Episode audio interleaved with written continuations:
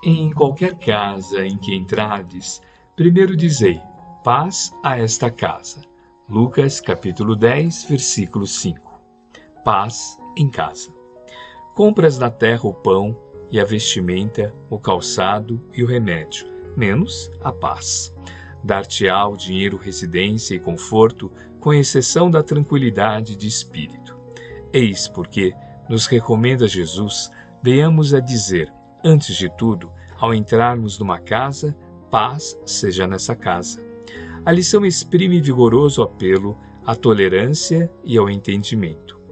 No limiar do ninho doméstico, unge-te de compreensão e de paciência, a fim de que não penetres o clima dos teus, afeição de inimigo familiar.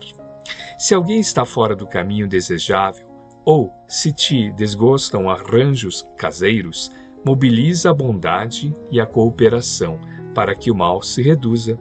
Se problemas se preocupam ou apontamentos te humilham, cala os próprios aborrecimentos, limitando as inquietações.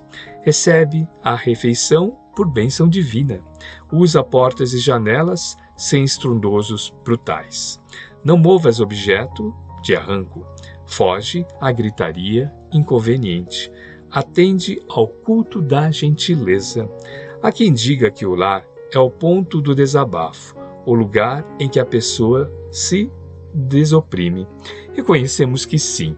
Entretanto, isso não é razão para que ele se torne praça onde a criatura se animalize. Pacifiquemos nossa área individual, para que a área dos outros se pacifique. Todos, todos anelamos a paz do mundo.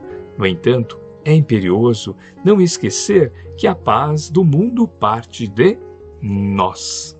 Emmanuel, psicografia de Francisco Cândido Xavier, obra Reformador, fevereiro de 1962, página 27.